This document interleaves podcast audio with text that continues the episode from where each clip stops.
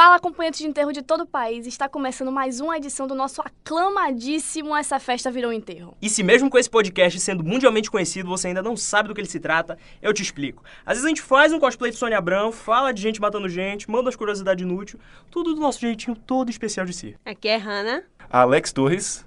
Bom dia, gatinha de bumbum, meu nome é Cauã. Bom dia, dona Furacão da CPI. Eu sou Olga e hoje vamos falar sobre filmes, séries e músicas baseadas em fatos reais. Puxa a vinheta!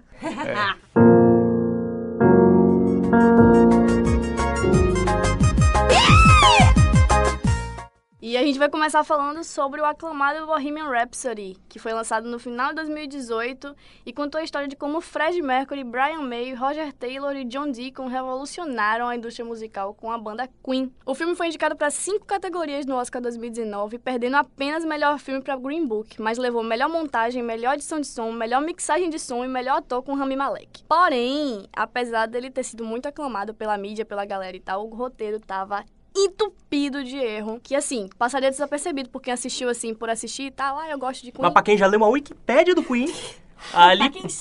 Pra quem já leu qualquer mini biografia, a pessoa já notou ali uma diferença. Uma bem grande. Uma né? grande diferença. Quem é fã do Queen, que assistiu o filme, sentiu uma pontada no peito, achou que tava infartando, mas era só o roteiro que tava muito errado mesmo. Como uma obra de ficção, é maravilhoso, mas, tipo, uma obra biográfica, parabéns, nota 6. Infelizmente. Parabéns, ficou horrível.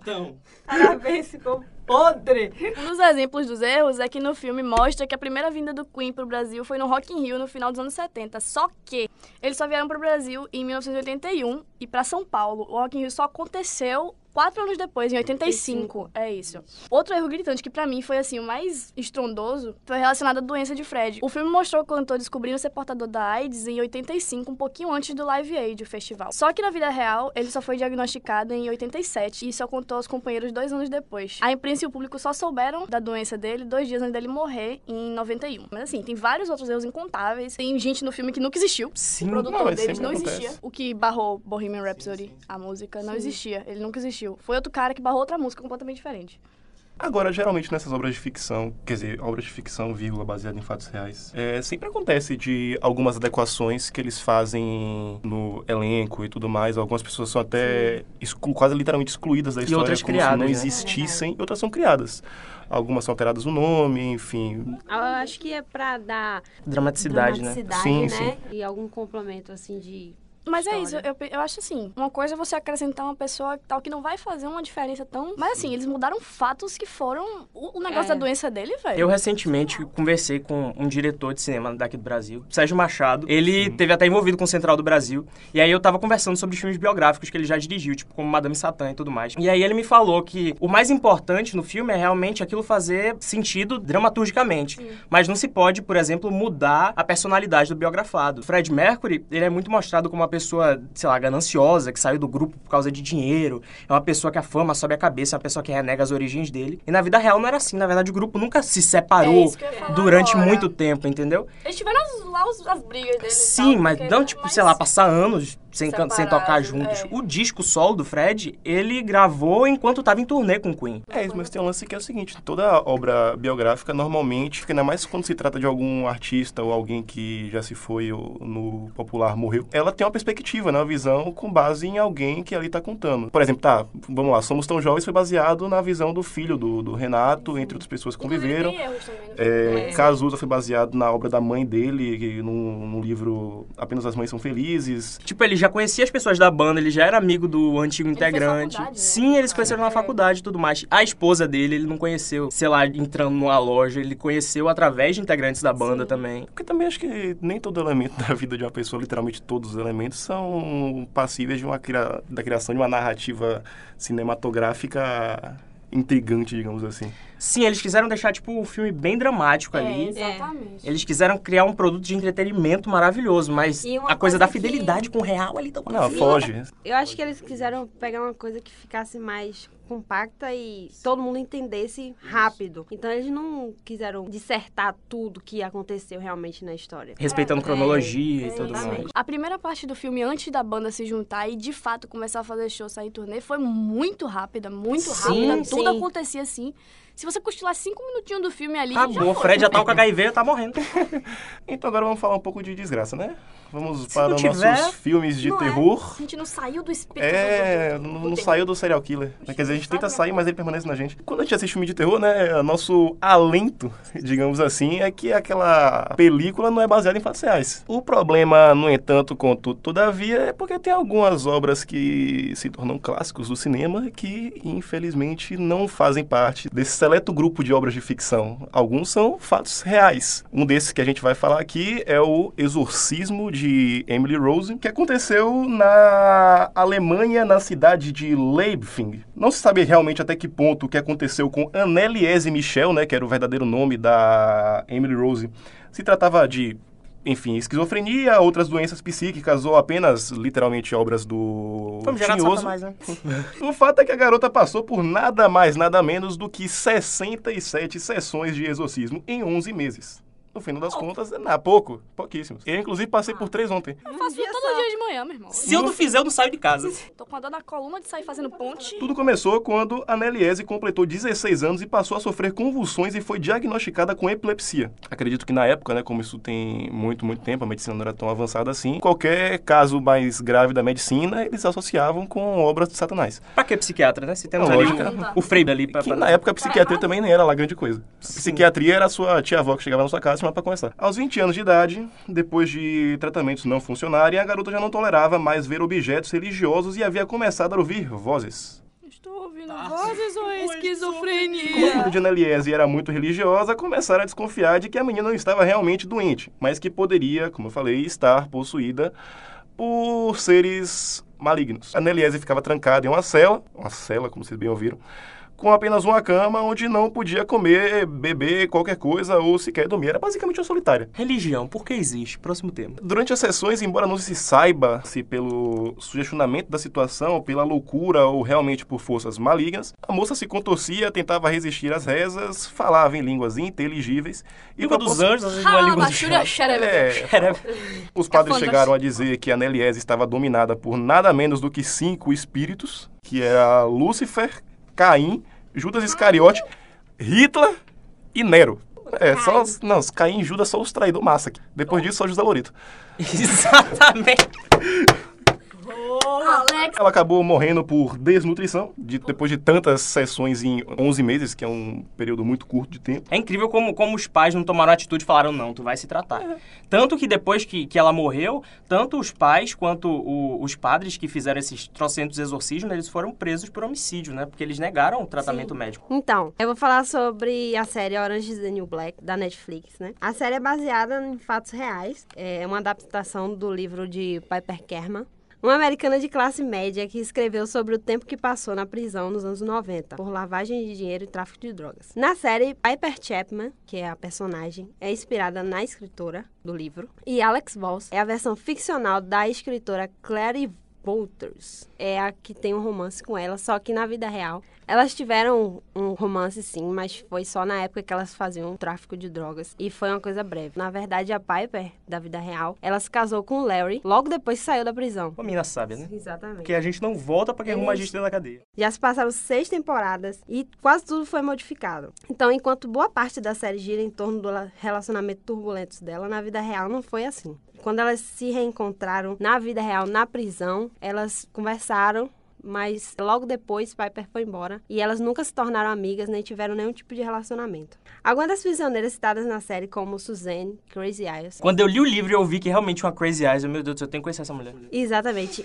Ela e Sofia Burset, a transexual cabeleireira, eram mulheres que Piper conheceu na prisão, que eles colocaram na série. E a série relata, de maneira geral, o cotidiano das prisioneiras na realidade. Tipo, a comida que era muito ruim, as sujeiras que tinham nos boxes. Durante a série, você assistindo, você vê tudo isso. Parece que você tá escrevendo na minha casa. O trabalho que a personagem da Piper faz no setor elétrico da prisão, ela realmente fez na vida real. A divisão de grupos, isso acontece de verdade entre negras, latinas, religiosas e Sim. brancas. O sistema carcerário dos Estados Unidos é, É. bem isso. Piper disse numa entrevista que o sistema é feito totalmente para desumanizar elas. A parte do assédio realmente acontece e também o tratamento diferenciado que ela recebeu por ser branca e de classe média. Agora, tipo, negras, latinas, eles já, já têm o caso de assédio sexual que trata na série. Vocês vão ver quando assistir. Elas são muito silenciadas, né? Então eles nem têm medo de, de tentar nada com elas. Apesar de já ter saído do, do roteiro do livro, não tem mais quase nada parecido. Elas, elas ainda se baseiam em algumas histórias É, para montar. Deram continuidade, né? É, eles, eles É. mudaram todo, todo o extreme, mas continuou com algumas histórias baseadas no livro, não todas. É uma questão interessante até a gente levantar com esse lance da população carcerária e tudo mais, porque acaba virando a segregação da segregação, né? Inclusive, a verdadeira Alex, ela viu que estava tudo diferente ali, da visão Sim. dela, ela escreveu um livro, Ela escreveu né? um livro contando a visão dela, mas, tipo, os roteiristas da série não contaram com ela pra nada, tipo, não consultaram ela em nenhuma parte. E a Piper Kerman, a original, ela é consultora da série. O livro dela, inclusive, chama Out of Orange, então, quem quiser ir procurar, Sim. procure, porque tem na internet, galera. Que título bem pensado. O da velho. Piper Kerman é Orange is the New Black mesmo. Agora eu vou falar de Anastácia, que é um longa de animação da Fox, baseado na princesa mais nova da família real russa. Ela nasceu no começo do século passado e era a mais criativa e enérgica dos cinco irmãos Romanov. A mãe da Anastácia tinha um conselheiro fiel, um guru que ela via como homem santo, o Gregório Rasputin. Eu tinha um medo desse homem. Menina, eu tenho até hoje. E agora você vai ter motivo pra ter mais medo ainda. Não é, menino? Ele era tão próximo da rainha e das filhas que não demorou e os serviçais começaram a desconfiar que ele tinha um caso com elas. O rei ficou putaço expulsou ele do palácio antes que virasse um escândalo. O rei teve várias filhas, até que finalmente chegou um herdeiro, só que ele tinha hemofilia e a rainha botava muita fé que só o Rasputin fazia ele melhorar. Mais tarde começaram a suspeitar que essa influência do tal do homem santo na família era fruto de hipnose, inclusive. Então a rainha voltou a correr atrás dele. Lá o Rasputin falou que ele estava pressentindo que ia morrer logo e que se o assassino fosse alguém da família dela, toda a família Romanov ia cair em desgraça. Não demorou e o marido da sobrinha do rei matou o Rasputin. No ano seguinte, por coincidência ou não, veio a Revolução Russa e toda a família foi aniquilada. Ou seja, é uma mandiga aí do Rasputin que realmente pegou. Então, o Rasputin, inclusive, é o grande vilão do filme da Fox. A família ficou em prisão domiciliar durante um tempo, até que ordenaram que eles ficassem em fileira para tirar uma foto. Ali a família foi fuzilada. Tudo aconteceu com muito desrespeito, então mataram eles e se livraram dos corpos de qualquer jeito. A falta dos corpos acabou criando essa lenda urbana de que a princesa Anastácia tinha sobrevivido. Aí apareceram as 10 mulheres dizendo que ela era Anastácia. É, lógico. Pois é. A mais conhecida foi a Anna Anderson, que morreu batendo o pé que era. Ela tinha várias lembranças compatíveis e muita gente acreditava nela. A Ana morreu completamente transtornada no hospício, que não é bem uma surpresa. E mais tarde, examinaram os restos mortais e descobriram que ela era só uma operária, impostora mesmo, né? Que, enfim, se a galera tivesse um pouco de cérebro, desconfiaria na época, mas a maioria acreditava nela. Em 91, quando encontraram a vala com os corpos da família, qual que faltava? O da Anastácia. Lógico. Lógico. Tinha que fazer uma lenda urbana. Muita gente bota fé que ela não morreu. Quer dizer, morrer. Agora morreu, né? Morrer, morreu, né? A não ser Agora que tenha morreu. 118 anos agora. Eu hein? achei que era Hannah. Eu acho muito provável. A Hannah tem uma alma de idosa, né? Que pode ser Descobriram seja. a Possivelmente, porra é. Recalchutada. rapaz. E a mandiga do Rasputin pegou tanto que a dinastia Romanov inteira foi dizimada, ou pela revolução ou por doença. Até quem conseguiu fugir, tipo, morreu completamente traumatizado. Tem uma atriz que ela acabou virando atriz de Hollywood depois de fugir da revolução, que ela chamava Natália Paley, por exemplo, e mesmo conseguindo fugir, conseguindo ter um auge ali em Hollywood, ela passou a vida isolada e acabou morrendo esquecida. Ela foi abusada por soldados russos. Isso acabou afetando toda a relação dela com as, com as pessoas, então ela morreu completamente sozinha. A Netflix ia produzir uma série documental e se chamaria The Last Caesars. Um documentário falando sobre a história da família Romanov. Ela tem uma irmã chamada Olga. Pô, gente, tomara que porque a dinastia inteira tem uma história incrível ali. Uma história muito fodida que se leiam pra caralho, mas. Fantástica sim. Mas que rende um filme. Um bom filme. Nossa, rende filme, rende série, rende a porra toda. Já teve. e nos anos 50 saiu um filme Anastácia Princesa Esquecida, que eu já assisti também. E aí o desenho é meio que baseado nisso. O filme é baseado na história da Ana Anderson e o desenho é meio baseado nesse filme. E vale muito a pena, sério. Tu mostra ali pra tua criança, ela vai estar vendo um filme de princesa e muito mais que isso. Vai estar tendo ali umas doses de história. É interessante, né? Porque quando a gente assistiu quando era pequena, a gente achava o máximo Uhum. e tal. Você ficava com medo do Rasputin, mas não sabia que, o que é que tinha por trás ali, Então, Ele né? carregava toda uma carga Exato, toda uma carga verídica, digamos assim. Sim, uma história tristíssima, caramba, galera. mas- Apenas uma dúvida irrelevante aqui. É Anastásia ou Anastácia? Anastácia. Anastácia que fala, mas escreve. A gente fala Anastácia. Sim, lá na Rússia ele deve falar, sei lá, um espirro. Mas aqui a gente. É, então. Lá deles é falar a língua dos anjos, mas aqui a gente fala Acho legal que Anastácia. meu nome lá na Rússia deve ser assim também. Deve ser um espirro. Eu não sei como isso acontece. Largando de mão um pouquinho os filmes e voltando pra série, queria jogar aqui na roda uma das minhas séries favoritas, Girl Boss. Que eu assisti assim, uma madrugada de insônia. Um negócio assim, ao invés de chorar comer sorvete, eu fui assistir série que eu achei mais produtivo. Quem não conhece, a série foi lançada em 2017 pela Netflix e foi inspirada no livro do mesmo nome e narra a vida de Sofia Amoruso, que a partir da compra e venda de peças de roupa vintage no eBay, construiu um império multimilionário na moda chamado Nasty Girl. Aos 27 anos, ela já tinha se tornado uma empresária de sucesso, assim, estrondoso. O que, que ela fazia? Ela começou comprando peças usadas, assim, em brechós e posteriormente no eBay e vendia por um valor muito acima do que ela comprava. Ela comprou, na série mostra ela comprou uma jaqueta por 25 dólares. E ela descobre que era de um cantor famosíssimo e ela vendeu por tipo 200 no eBay em questão de minutos. A série foi produzida pela própria Sofia, então ela segue bem a história real. Porém, ela foi esperta e omitiu a parte mais importante. Com a mesma velocidade que nasceu, a Nasty Gal morreu. Por isso que a série só teve uma temporada, três episódios. a outra metade foi o fim. Em 2014, a Nasty Gal perdeu todo o dinheiro que arrecadou, praticamente. Com o acúmulo de dívidas e investimentos ruins, a loja foi vendida para a multimarcas britânica Boohoo. Além das dívidas milionárias acumuladas nas costas, os clientes não estavam mais satisfeitos com os produtos porque foram perdendo a qualidade. Chega um momento que acaba a roupa velha, né? Então, né, galera? Já garimpou É. tudo que tinha ali, né? Coisa boa já foi. Além disso, a loja ainda estava carregando um monte de processos trabalhistas nas costas. Os funcionários começaram a denunciar irregularidade no contrato. Teve mulher grávida que foi demitida. É, uma loucura. Se o nosso presidente fosse presidente do pai dela nesse momento, talvez Cadê a empresa. o Bolsonaro que não vê isso? Talvez- Cadê talvez- o Bolsonaro? Talvez Nashgal tivesse aí até hoje. E assim, Sofia acabou abandonando a marca nessa crise. E em 2016, a Nasty Girl declarou falência. No ano seguinte, a série foi lançada e acendeu de novo o menino. O dinheiro voltou. Ela faliu e hoje ela dá coach de empreendedorismo. Ou seja, o Domini do BBB, né? Que o Domini ganhou, ficou milionário, faliu e hoje ele também dá coach de empreendedorismo aqui no Brasil. Faz sentido algum, mas... Zero. É tipo, sei lá, o Nardoni ensinando como criar seu filho. O grande problema da série, né, é que a protagonista é mesmo insuportável, né? E depois a gente descobre que ela é uma personagem real. Ou seja, E ela é igualmente insuportável. Ou seja, a atriz é muito boa, parabéns. Peraí, É uma temporada, três episódios? É. Quantos minutos cada episódio? 28 por aí. Ah, então dá pra engolir fácil. Sim. E, tipo, algumas pessoas assistindo podem pensar, nossa, como ela tem personalidade forte, né? Mas eu já comecei a identificar os problemas ali, né? Que ela, essa menina tem uns transtornos mil, né? Terapia! Real. Tudo poderia ser resolvido com terapia. Talvez nem tivesse falido. Talvez esse Tudo. podcast nem existisse se todo mundo aqui fosse pra terapia. Ela tem alguns transtornos, tipo déficit de atenção, hiperatividade, ela teve depressão também. E é por isso que o comportamento dela é tão inconstante. Às vezes a gente assiste a série achar ela insuportável e não entende, mas é porque ela sofre de várias coisas ali. Também tem uma base familiar que também não era da mais show, né? Zero, quase zero, quase nula, diga-se passagem. Mas enfim, fica aí a recomendação, porque é uma série não tão conhecida assim, E que infelizmente. é bem legal. E é muito interessante de assistir. Vamos falar de coisa boa? Jequiti não. Massacre Não, da Serra quase. Elétrica, né? Que Vai. chega aí. Rapaz, eu tô percebendo que é o seguinte, é, a produção que organizou meus temas foi muito carinhoso comigo, porque só botou desgraça pra mim, né? Você tá vendo que delícia? Você me ama, né, pai? É, Menino, isso aí. na minha mão, você sabe que eu não ia... Eu fiquei Né? com um pouco de medo de eu É, começar agora a falar não, da- entendi, eu Eu ia entendi, me era melhor. caracterizar, Como agora- cara? A pessoa dá um play e de repente vem uma córnea na cara, uma coisa assim. Depois do último episódio, né?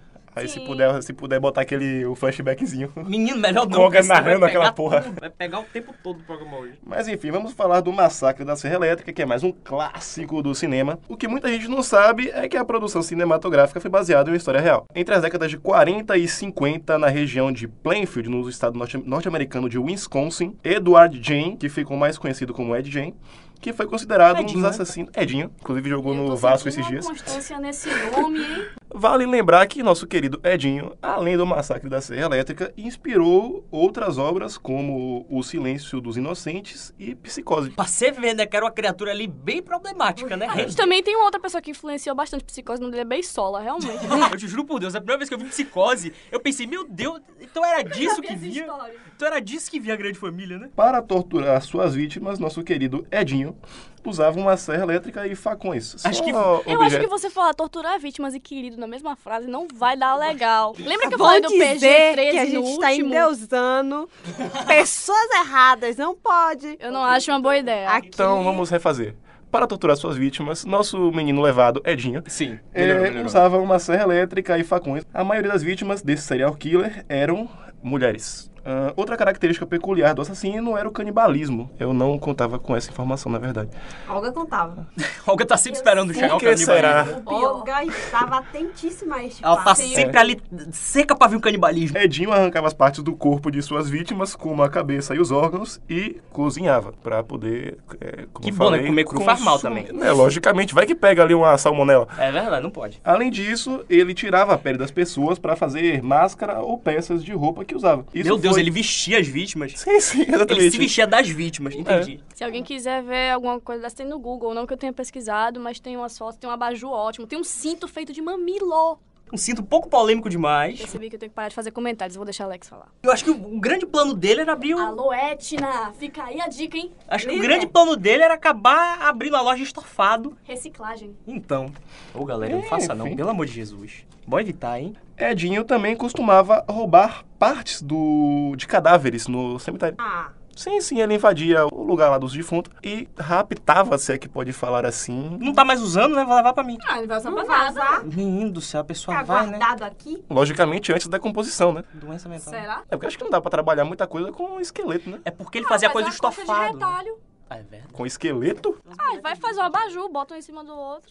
Por que eu tô arquitetando isso? Alex, continua, pelo amor de Deus. Eu acho que esse podcast fala mais sobre Olga do que sobre os casos aqui que a Mas gente com relata. certeza. Eu acho que é uma coisa a mãe dela tem que ouvir e falar, preciso intervir. Aquele ditado quando Pedro fala de Paulo, se mais de Pedro do que de Paulo. É verdade, infelizmente. Eu nem conhecia, talvez ele tenha criado isso aqui. Isso, é- isso é um ditado bíblico, cara. Ah, não fiz a Tá catequese. explicado. Faltei a catequese, infelizmente. Ah, um dos casos relacionados ao assassino que mais chamou a atenção ocorreu em 1947. Georgia Weckler, de apenas 18 years old, para os que não entendem o inglês, é 8 anos de idade, desapareceu de Esse forma apresentador não tem no Brasil, infelizmente. misteriosa. A gente trouxe de fora pra... É tudo por vocês, meninas. A gente pagou a importação pra isso? A gente trouxe do 15 AliExpress. reais de taxa dos Correios. Privatiza Bolsonaro. Sabe um grande erro? Quando a gente entrou aqui nesse enterro, nesse cemitério aqui, pra gente gravar essa festa Peraí, do você tá falando do enterro do pivete aqui ou do enterro do, Ele tá do falando do programa? nosso enterro, do programa do... Do nosso Não, programa. ele não vai, ser, ele não vai levar muito tempo A enterrado. nossa Ah. vida que é um enterro mesmo. A gente chegou aqui e o ar-condicionado tava desligado. A gente falou, mantém desligado. Acabei de notar aqui que foi um grande erro. Tá suando, Eu bebê. tô aqui, cara. Galera, eu vou sair daqui tomado banho, tá Inclusive, difícil. eu percebo um pouco de rosto na, no seu suor. No meu suor, então dá pra fritar um pastel aqui, uma, uma banana real. Valeu, Raimundão. Vai lá, Vai prossiga. Enfim, só pra retomar aqui de onde a gente parou, né? Parou no menino de Da- 18 na- de, years de old. 18 years old. 18 não, porra. A gente não te importou pra isso, não. Tá vendo? Compra essas porra no AliExpress.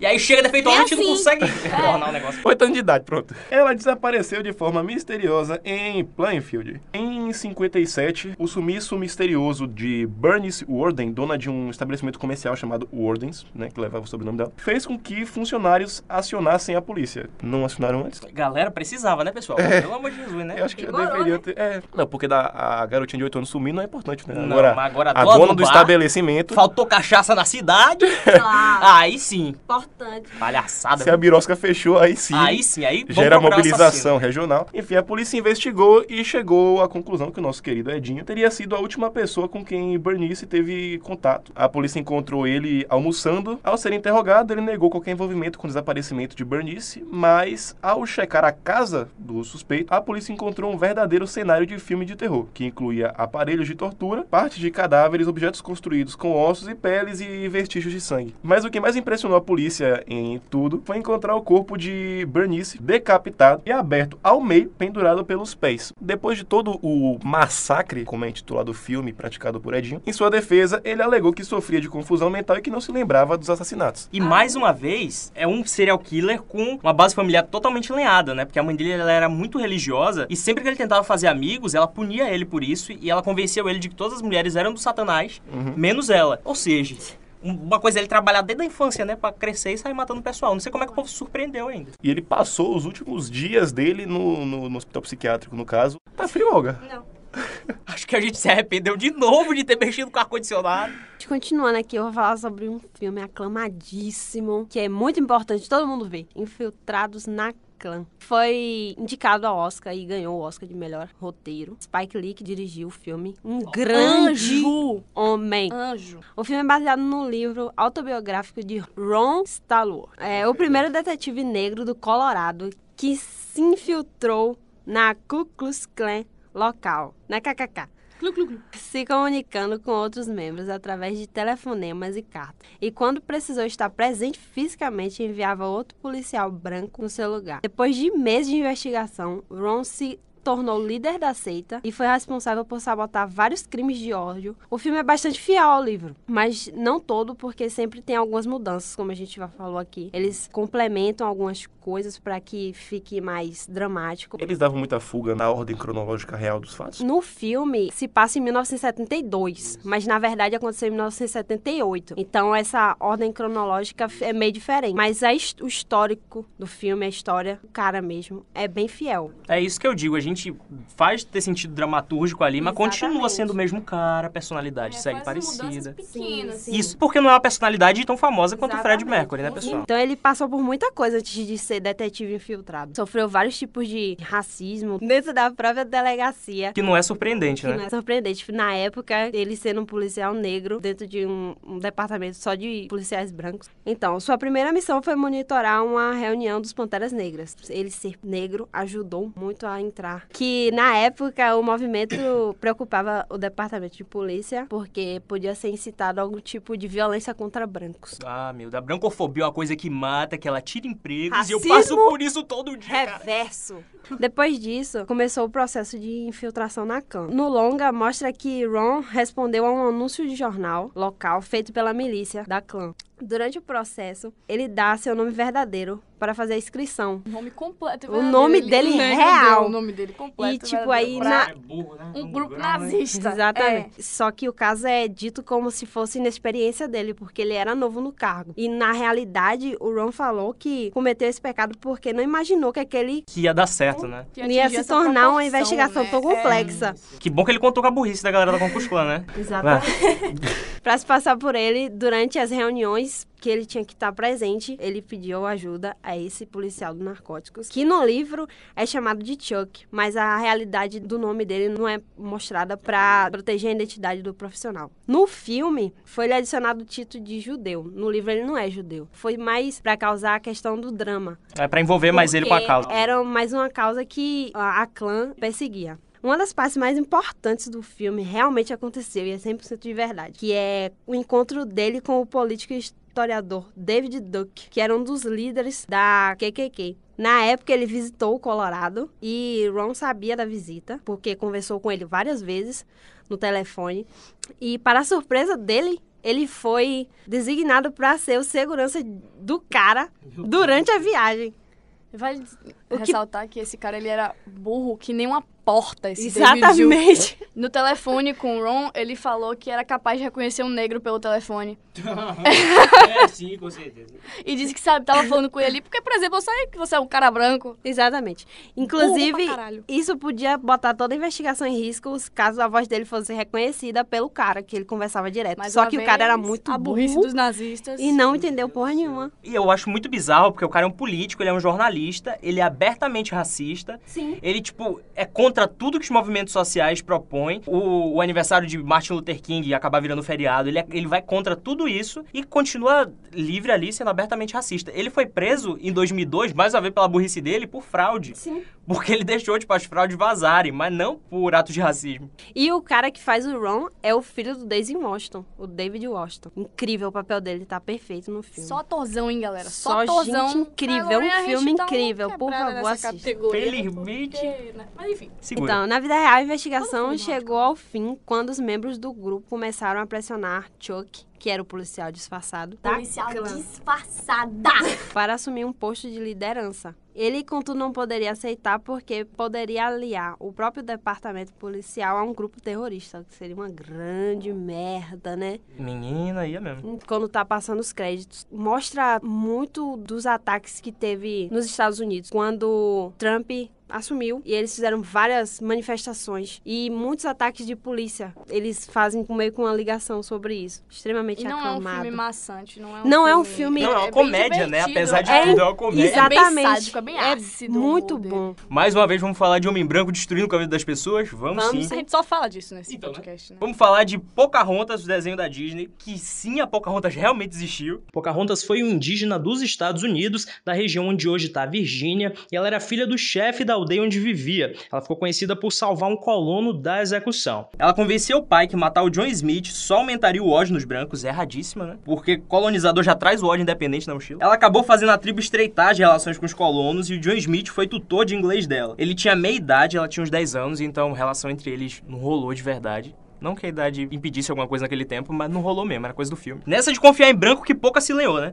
Com 17 anos, ela foi presa numa visita social e ficou por lá durante um ano. Quando ela estava capturada, um comerciante inglês disse que libertaria se a Pocahontas aceitasse casar com ele. Ah, tá. Eles se casaram, tiveram um filho e ela acabou virando uma celebridade na corte, também se tornando cristã e mudando o nome pra Rebeca. Eu não entendi qual a necessidade da mudança do nome, mas ela mudou. Tudo bem. Rebeca, aquele nome acessível ao público, né? Mais tarde, ela reencontra o John Smith, que ela salvou da execução, no caso, lá do começo da história. Vocês estão pegando aqui, galera? Vocês estão acompanhando? No começo da história que ela salvou da execução. E ela conta pra ele que tá muito decepcionada por ele não ter feito nada pra selar a paz entre a tribo dela e os colonizadores. Então, um pouco arrependido de ter salvado? Um pouco. A Pocahontas morreu, provavelmente de tuberculose, durante uma viagem aos 22 anos. No ano seguinte, toda a sua tribo e origem foi dizimada. Os poucos que sobraram da tribo se ofereceram pra ajudar na produção do filme da Disney, mas não foram ouvidos. Eles consideraram a Disney bem desrespeitosa no contar da história. Eles transformaram em um romance, né, velho? Tudo em um romance lindo. De né? novo, a questão da romantização. Não precisa, porra, romantizar tudo. Conta a história do jeito direito, caralho. Aí a gente volta naquela velha história do que, que entre- é, gera entretenimento no longa cinematográfico, no caso, né? A mulher se fudendo, né? É. Não, mas aí, no caso. E tipo o assim, tá- Não, tá mas no caso, merda. tipo assim, a história real geraria um. Olha, eu acho que a história poderia gerar uma discussão sobre a invasão do território dos índios, Sim. sabe? Do território dos índios sendo realmente tomado mais uma vez, o que poderia gerar uma discussão social, acabou virando um filminho pra criança. É, Não. com certeza não seria um filme infantil. E não. Então. E a questão da bilheteria. É, né, com dinheiro, certeza não ia ser tão é. alta quanto foi, né? Não, e não tinha necessidade nenhuma de fazer um par romântico com o pseudo cara que fudeu com a vida dela. Exatamente, ela acabou fazendo par romântico com os dois, né? Tanto com o que ela salvou no começo e depois não fez nada pra ajudar a tribo, Exatamente. quanto com o outro que meio que forçou ela a casar com ele, porque tipo, tu tá presa ali, tu pode ser morta a qualquer momento, sendo Exato. claro abusada, porque quando uma mulher era prisioneira naquela época até Ela hoje, nunca né? ficava só presa, né? Enfim, e aí ela acabou fazendo o que seria menos torturante ali. Geral achando que a história ia acabar com a Pocahontas virando MC. Infelizmente, não foi dessa vez Eu ainda. tava querendo fazer uma piada com isso, mas eu tava tentando elaborar aqui. Seguindo no baseado em fatos reais, na- nas desgraças que acontecem, acaba virando um filme que a gente nem acredita, The Act, que lançou agora. Não assisti ainda, mas a história é extremamente. Dolorosa, Dá calafrio, porque você não, quer, não consegue acreditar que aquilo é real, né? A história é muito, muito pesada sobre a mãe que inventou a doença da filha por toda uma vida e a- Inventou várias doenças, né? várias doenças. A menina, ela e ela é extremamente conseguia andar, saudável. né? Ela era completamente saudável. Ela raspava a cabeça da menina pra menina pare- aparentar ser careca por conta de tratamento. Ela não deixava a menina levantar a cadeira de rodas quando tava fora de casa. Ela cometia atrocidades, assim, coisas inimagináveis com a própria filha. Exatamente. Até o dia que Que a menina arranjou um namorado virtual.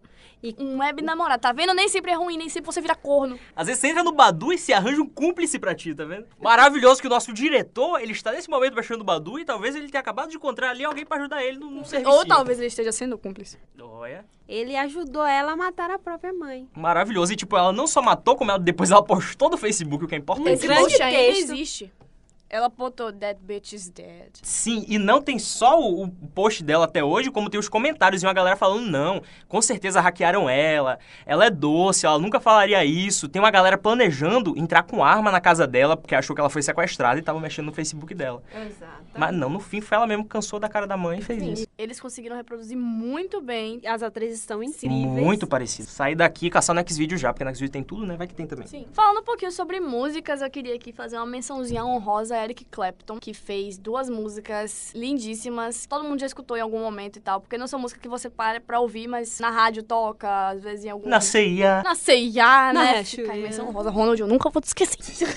Conta isso. Minha amiga Olga que trabalhou um tempo na CIA e tem um certo rancor certo aqui. rancor e um certo atrite, artrose aí. Então, Eric Clapton compôs duas músicas, uma chamada Circus e a outra Tears in Heaven. Nessas duas músicas, ele aborda a dor trágica da perda de seu filho Connor, de 4 anos, que faleceu ao cair da janela do 53º andar do prédio de um amigo de sua mãe. E Circus foi escrita pensando na última noite de Clapton com o filho. Eles foram pro circo e aqui tem uma, uma passagenzinha onde ele explica a música. Ele fala: Depois do show, estávamos voltando para Nova York e tudo que ele conseguia lembrar, tudo que ele podia falar era desse palhaço. Ele tinha visto um palhaço com uma faca que eu não vi. Mas que lembrança boa pra se guardar teu filho, né, pessoal? Um palhaço que corria por aí balançando uma faca, o que era assustador, mas ele gostou, quer dizer, isso deixou animado. E isso está na música. Eu prestei uma homenagem àquela noite com ele e também vendo ele como o circo da minha vida. Você sabe, essa parte específica da minha vida agora saiu da cidade. Outra música que também é baseada em um fato real, assim, é a música Fix You, do Coldplay, que o Chris Martin fez pra a esposa dele, que na época era Gwyneth Paltrow. Ele fez a música quando o pai dela morreu e ela entrou num estágio de muita tristeza. Falando em grandes músicas da música pop mundial, vale pontuar que a borboleta do Xuxa Só Para Baixinho Zoom foi composta em homenagem à filhada de Xuxa, que morreu de meningite. Sério? Não Seríssimo. por essa- por Todo mundo achou que ia ser uma piadoca, né? Mas não, a gente traz aqui um- uma emoção pra vocês, pra família brasileira. Isso aqui é quase uma hora do faro. Já que você entrou nessa questão da música nacional, né, de fatos reais e tudo, tem duas que são bem conhecidas, na verdade, que é Flor de Lis e Djavan. A gente sai da Xuxa e vai pro Djavan. Flor de Lis conta a história da esposa do Djavan que morreu no parto, tá, para ter a filha dela. Inclusive no, no trecho da música ele fala da flor que brotou Maria, Maria. nem Margarida nasceu. Margarida seria a filha dele e Maria era a esposa. E outra que também é, acho que até é mais conhecida porque, enfim, foi mais recente, então, que é Eu Trem sei, bala. Ah, eu sei de O sol de Vitor Clay. Papas da Língua, é, que conta a história da esposa do vocalista que morreu afogada numa praia. Que ele fala, vou jogar no mar flores pra te encontrar. Menino. Saiu no... É, enfim, assim, se formos falar de músicas baseadas em fatos reais, dá pra pegar a discografia da Taylor Swift, né? Inteira, né? Também rola de ter, tipo, lenda urbana dizendo que a música é baseada em fatos reais e ela não sei. Esses dias vocês estavam até discutindo de. Acho que foi Olga. Não, tá falando de uma mais importante, da banda Cine. Porque as cores lá fora me disseram pra continuar. Que a galera falava que era pra menina que morreu, né? Eu não consigo falar, não, porque é muito triste. Mas é mentira, né? A menina não morreu. No meu coração, não, hein? No seu coração ela morreu, Olga. A gente vai respeitar isso. O rolê é que na época, como na época de sim, na internet, se você falasse um A era verdade, rolou os boatos de que a história era baseada no, no romance que o vocalista teve. E em que em determinado momento ele perdeu a parceira. E aí ele fez essa música aí e tal, de superação e pá. Só que o hoax foi tão grande. Que até ele se envolveu e eu lembro até hoje tem uma filmagem, eu chorando, desesperado em casa. ele chorando no show, soluçando, cantando assim, a plateia cantando junto. Acho que tava até chovendo pra dar um, um, um áudio de dramaticidade maior. Ele já desmentiu, ele falou. Uma música que foi criada uma mentira ao redor também foi Pumped Up Kicks, de Foster the People. E a mentira foi criada foi que foi baseada no massacre de Columbine. Porque na música fala de um menino entrando, no- fazendo um massacre na escola e tal. Ele fala, vocês que têm os tênis bonitinhos e tal, os tênis mais caros, corram o mais rápido que puderem da minha arma, da, da minha bala e tal. Mas já foi desmentido várias vezes E a galera sobre os segue vocalistas, acreditando é, piamente. vocalistas da banda e sempre vem esse assunto à tona, eles já não aguentam mais. Inclusive agora que teve esse massacre aqui no Brasil, veio essa merda desse assunto à tona de novo. Agora, no final, quem tiver dica aqui, joga pra vocês. Eu quero indicar o livro A Maldição da Família Romanov, que é um livro que eu tô lendo agora, que trata sobre ali a dinastia inteira. É de um historiador muito massa, que ele já falou sobre o início da, da dinastia, agora ele fala sobre a derrocada da dinastia. Que o livro de Lucinha Araújo, Apenas as Mães São Felizes, é bem interessante. No último episódio, Olga recomendou aqui a primeira temporada de American Crime Story. E eu queria dizer que eu vi. Tô achando muito massa. Só, só não tô conseguindo levar o Ross a sério como o pai da Kim Kardashian.